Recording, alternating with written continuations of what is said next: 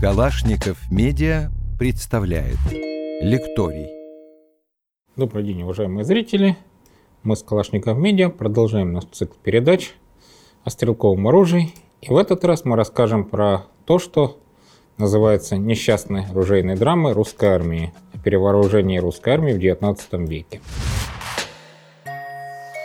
Как вы помните из нашей прошлой лекции, мы закончили на том, что оружейный прогресс стрелкового оружия в Европе на протяжении предыдущих веков шел довольно медленно, то есть тоже Браун-Бес, принятый в 722 году, благополучно дожила до эпохи наполеоновских войн без существенных изменений. Но именно в XIX веке прогресс в области конкретно стрелкового оружия шагнул семимильными шагами. Ружья устаревали, по крайней мере, морально буквально через несколько месяцев после принятия на вооружение. И для России с ее не самой, скажем так, развитой промышленностью этот процесс был особенно болезненным. Отсюда и название нашей передачи, которая представляет собой цитату одного из тогдашних военных министров Милютина. К началу XIX века э, на вооружении российской армии находилось очень большое количество разнообразных оружий. Правильнее всего назвать это будет оружейным зоопарком – в частности, после окончания войны 12 года э, на вооружении состояли как различные оружия российского производства, начиная от фузей эпохи Петра Великого, да, даже такие раритеты имелись на вооружении.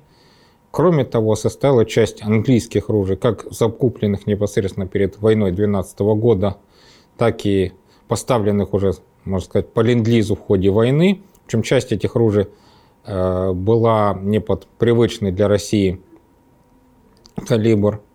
Э, кроме того, на вооружении состояла часть трофейных французских ружей из тех, что подобрали э, в 12 году, идя за отступающей Великой армией. В целом зоопарк был огромный. То есть, например, если говорить о, только о пехотных ружьях, то по данным инспекции на вооружении состояли оружия 27 различных калибрах, от пятилинейного до почти девятилинейного. Э, это при том, что в некоторых полках, когда проводилась эта перепись калибров, просто отрапортовали, что им нечем измерить калибр имеющихся оружий, нет ни одного подходящего прибора, поэтому там просто сделали оттиски дул и прислали в инспекцию в надежде, что вот там обратить к артиллеристам или еще куда, они померяют, может, у них найдется подходящий инструмент. Это касалось именно основных оружия, то есть гладкоствольного с кремниевым замком. Вот. Еще были различные типы нарезных штуцеров, кавалерийские ружья и так далее. То есть э, масштабы этого зоопарка действительно очень сложно представить. Вопрос э, все-таки облегчался отчасти тем, что в ту эпоху не требовалось центр... особо централизованное снабжение, хотя, конечно, пытались уже перейти именно на централизованное снабжение патронами в тогдашнем виде, то есть патрон, представлявший собой бумажный пакет, в который содержащий пулю и порох, но тем не менее это не было в достаточной степени стандартизовано, то есть в принципе буквально каждый солдат мог при нужде отливать пули именно под калибр своего ружья. К сожалению, для России прогресс в XIX веке, уже было сказано, шел довольно быстро. И те ружья, которые до этого преспокойно просуществовали 150 лет, начали постепенно вытесняться. Одним из наиболее существенных изобретений стало появление так называемой пули Мине, э, предоставляя, значительно облегчивший процесс заряжания нарезного э, ружья, нарезной винтовки, как правильно говорить.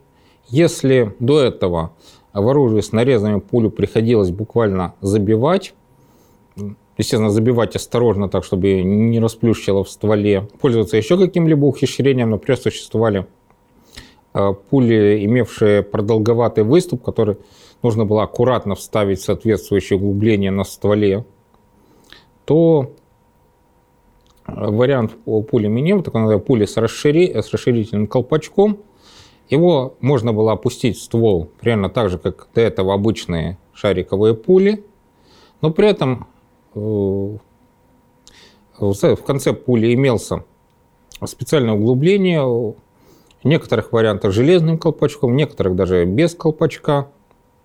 При выстреле попадавшие туда газы заставляли пулю расшириться, врезаться в нарезы.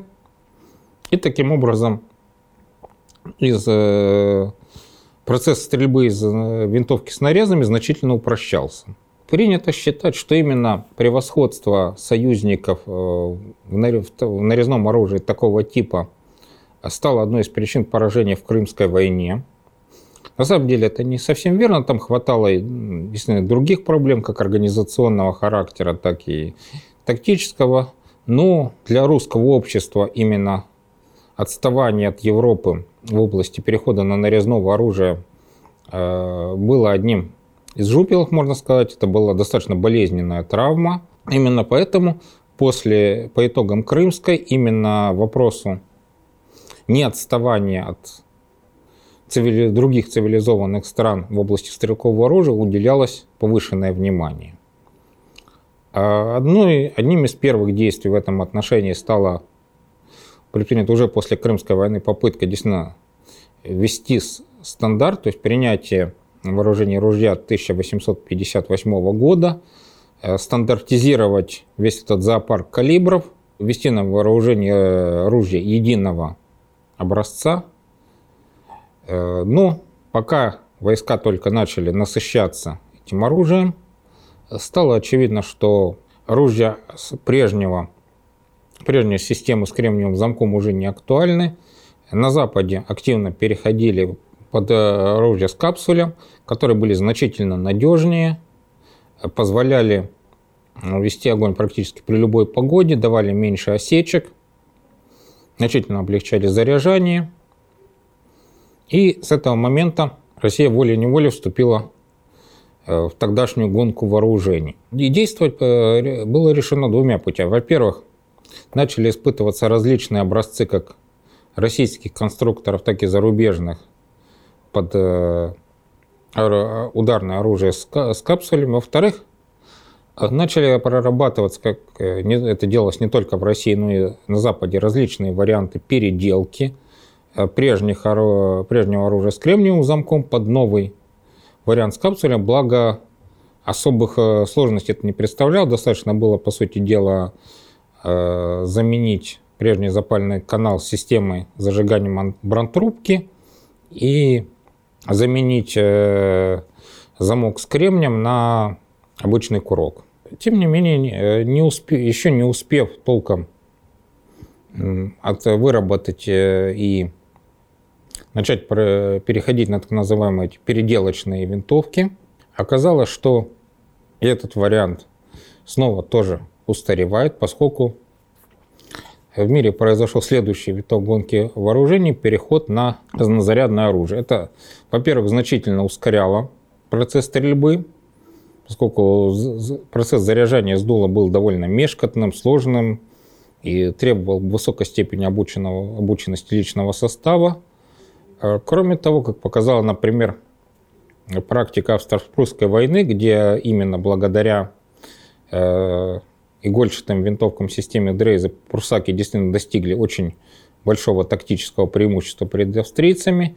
Это вносило очень большое новшество в систему ведения пехотного огня, потому что если прежнее длиннозарядное оружие требовалось заряжать непременно стоя, сделать это лежа было практически невозможно, то Казнозарядные винтовки можно было действительно быстро перезаряжать и лежа. В результате наступавшие австрийцы буквально выкашивались огнем прусаков с, с игольчатыми винтовками. Вот. Соответственно, Россия, не успев толком перейти на систему с капсулями, была вынуждена снова искать на Западе или у себя вариант э, винтовки уже нового типа с казнозарядным замком.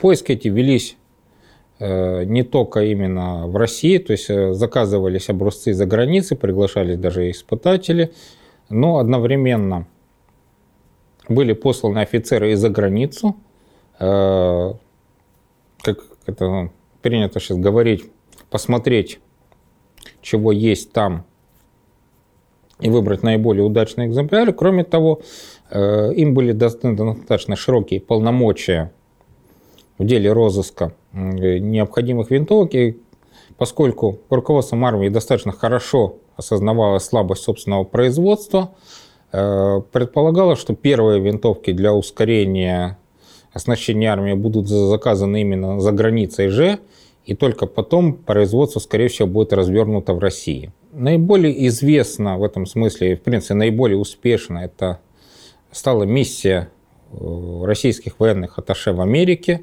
Надо отметить, что Америка в те времена была едва ли не лучшим, самым близким союзником в России. Обе страны очень хорошо дружили вместе против тогдашнего гегемона Англии. Во время американской гражданской России всячески поддерживала северян. Американцы тоже по мере возможности отвечали взаимностью, поэтому когда э, российские военные атташе заинтересовались поисками нового оружия, им в этом смысле был предоставлен режим, можно сказать, наибольшего благоприятства, они могли ознакомиться как с результатами уже прошедших испытаний оружия для американской армии, так и имели доступ к самым новейшим тогдашним разработкам. И винтовка, которая вызвала их наибольший интерес, э, была винтовка конструкции Бердана, известного э, в тот момент американского изобретателя и военного. В частности, именно Хайрем Бердан был инициатором создания в армии северян первого, первого можно по современным меркам, снайперского полка мелких стрелков, который так и назывался полк Бердана. Та винтовка, которая вызвала наибольший интерес российских военных, э, была винтовка разнозарядного типа с откидным затвором, заряжаемой унитарным патроном. Американцев она не заинтересовала, но российские военные атташе Горлов и Гуниус высоко оценили ее потенциал – и при условии доработки в соответствии с требованиями российской армии э, рекомендовали ее к принятию на вооружение. Доработка по, в целях ускорения производилась в Америке же. Собственно, сделка была трехсторонней, э, поскольку то, что планировалось принять на вооружение российской армии, помимо идей Бердана, затрагивала некоторые патенты других американских изобретателей, то есть можно сказать, принцип «надергай отовсюду», он вполне действовал уже тогда. Э, была заключена трехсторонняя сделка с участием Бердана, заводов Кольта и э, представителей России. Именно на заводах Кольта изготовлялась первая партия берданок для России. С своей стороны, российские э, аташи, особенно Гуниус, который еще до отправки в США считался большим специалистом по патронам, внесли ряд изменений в конструкцию патрона берданки, сделав наиболее удачный патрон.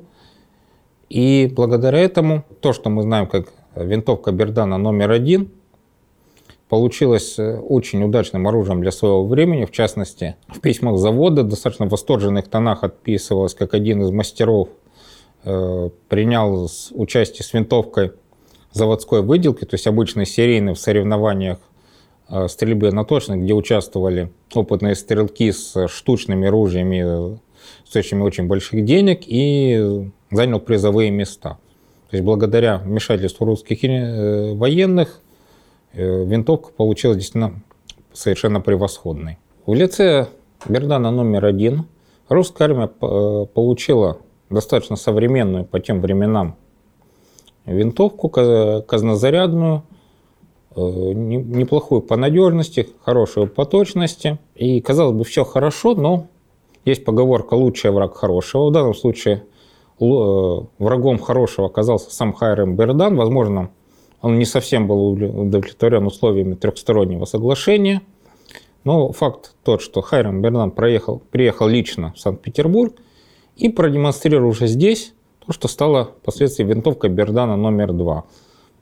Тоже коснозарядная винтовка, но уже не с откидным затвором, а так называемым шпингалетным, то есть поворотным затвором, которая, решили здесь, в Санкт-Петербурге, превосходила его же собственную доработку винтовки Бердан номер один, была проще, технологичнее и легче в освоении солдатами.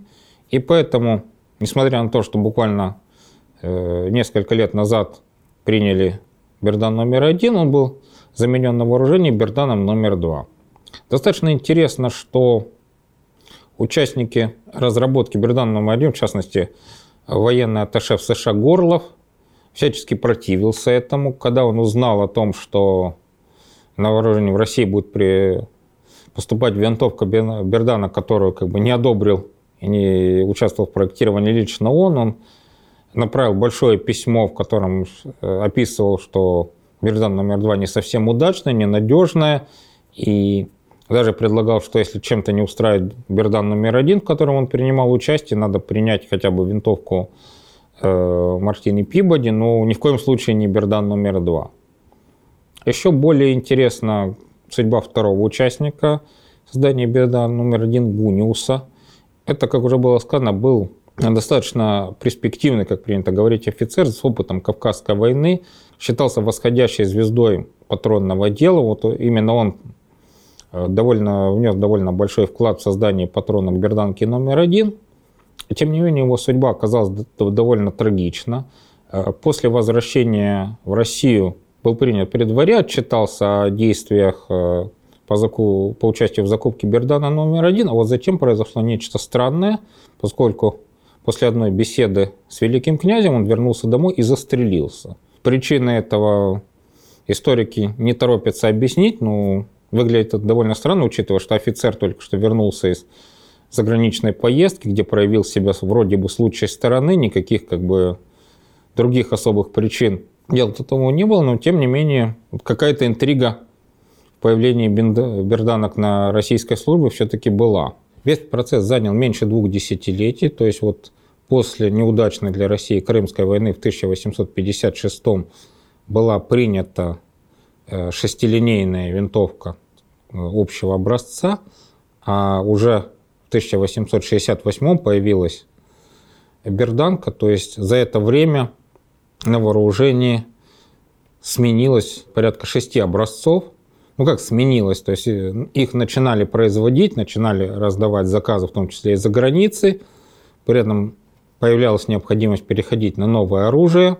В результате э, во время русско-турецкой войны получилось, что часть армии уже перевооружена на берданки, часть армии вооружена более старыми винтовками крынка, так называемыми крынками с откидным затвором. Естественно, было, была путаница в том числе и в том, какие патроны в какую часть доставлять. Более старые винтовки старались распихивать по всяким уголкам империи, по азиатских, то есть для них, мол, сойдут и старые винтовки игольчатого образца под бумажные патроны. В любом случае, вся эта ситуация не доставляла особой радости снабженцам и производителям, поскольку э, те винтовки, даже которые считались устаревшими, они все равно состояли на вооружении, их нужно было как-то снабжать и патронами, и запасными частями. Логистика, как уже упоминалось раньше, в XIX веке в России все еще хромала на обе ноги. Как э, говорил, да, во время Крымской войны был даже случай с затруднением подвоза к действующей армии свинца. Точно такая же затрудненная ситуация была с подвозом патронов, поэтому э, в момент перехода на унитарный патрон с металлической гильзой даже было опасение, что это катастрофическим образом скажется на снабжении, поскольку если раньше действительно в часть было достаточно доставить порох из Венеции, там уже как-нибудь солдаты выкручивают, то теперь нужно было доставить именно патроны, металлические патроны, причем именно того образца винтовки, э, которая есть у этой части. Но, тем не менее, желание не отстать от Запада диктовало именно такие действия, то есть требовалось переходить на унитарный патрон с заряжанием с казны, с более мощными затворами. И все это происходило очень быстро, как уже сказано. Э, учитывая упомянутую слабость российской промышленности, это, конечно, было очень большим обременением для казны, поскольку, как уже было сказано, часть оружия для ускорения перевооружения заказывалось на Западе, за валюту. Вот, кроме того, постоянная перетряска тоже негативно сказывалась на производстве, поскольку только-только заводы приготовились выпускать одну винтовку, сверху приходит приказ, отменяйте все, давайте делать другую. То есть и вся эта лихорадка сказывалась не лучшим образом. С винтов с принятием на вооружение Бердана номер два на какое-то время все, казалось бы, устаканилось, но тем не менее уже в тот момент э, велись э, и на Западе, и даже в России рассуждения о том, что более выгодным будет патрон меньшего калибра, который позволит э, при сохранении боевых качеств уменьшить вес запаса, улучшить само оружие и, наконец, принять на вооружение магазинную винтовку. В принципе, магазинные винтовки были известны к этому времени уже достаточно давно, но из тех, что были испытаны в России, ни одна из них не была признана удачной, хотя некоторые образцы были достаточно интересными, как опять же, западные, так и, собственно, российских изобретателей. На некоторых мы остановимся поподробнее в других передачах. Поэтому фактически, даже принимая на вооружение Бердан номер два, было осознание, что и это тоже не конец гонки. Будет требоваться как минимум еще один этап перевооружения. На этот раз к нему подошли достаточно серьезно и обстоятельно.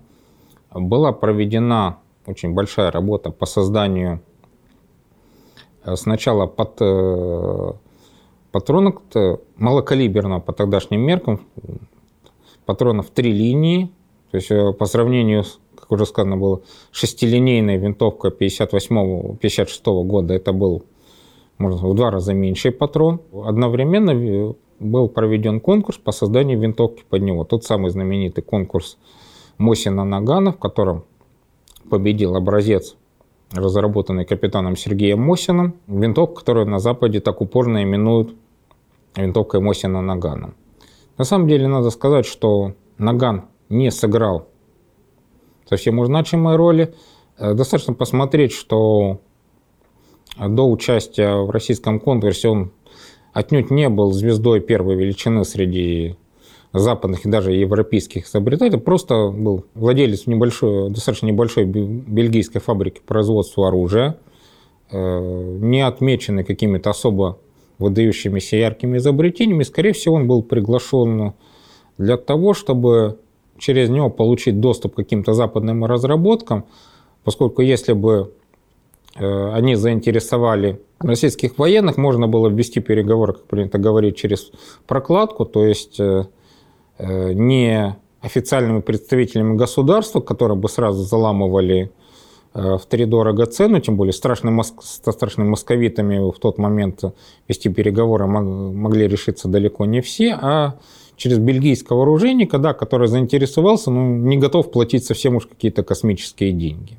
Как известно, победила в конкурсе конструкция Мосин, точнее, то, что надо сказать, назвать комиссионной винтовкой, как это одно, как назвали э, германский Маузер чуть позже, поскольку э, в итоговой трехлинейке присутствовали как элементы, придуманные Мосиным, так и другими членами комиссии по принятию на вооружение, например, генералом Чагиным. Патрон был создан в основном капитаном Роговцевым. А, несколько элементов были, да, действительно заимствованы винтовки, э, с винтовки с Нагана. При этом самому Нагану за его патент на его винтовку заплатили даже больше, чем Мосину. Э, Мосин получил в общем 50 тысяч рублей премии, Нагану заплатили 200 тысяч. Многие называют это низкопоклонством перед Западом, но тут надо учесть, что в данном случае это было скорее подстраховкой со стороны руководства армии, поскольку не было еще в тот момент точно известно, насколько удачной получилась конструкция Мосина. Да, на испытаниях она показалась себя более перспективной. Э, но вопрос был достаточно ответственный. Все-таки речь шла о полном перевооружении армии. И поэтому винтовка Нагана, которая тоже проявила себя достаточно хорошо, была своего рода подстраховка. Если Мосинка чем-то бы оказалась не очень удачной или какие, возникли какие-то бы проблемы с ее производством, то можно было, имея все права просто заказывать или за рубежом, или налаживать себя производство винтовки Нагана. То есть уже тогда как бы, руководство старалось не ставить все деньги на одну лошадь, и если бы трехлинейка по каким-то причинам не взлетела, то в распоряжении российской армии оставалась бы система Нагана. Это было последнее за 19 век перевооружении в долгой и достаточно тяжелой для армии цепи. Винтовка Мосина была принята как трехлинейная винтовка образца 1891 года. И, как известно, это стало последней винтовкой на вооружении армии Российской империи. Несмотря на появившиеся уже в начале 20 века планы о какой-то смене ее на магазину, реализовывать эти планы уже выпало не Российской империи.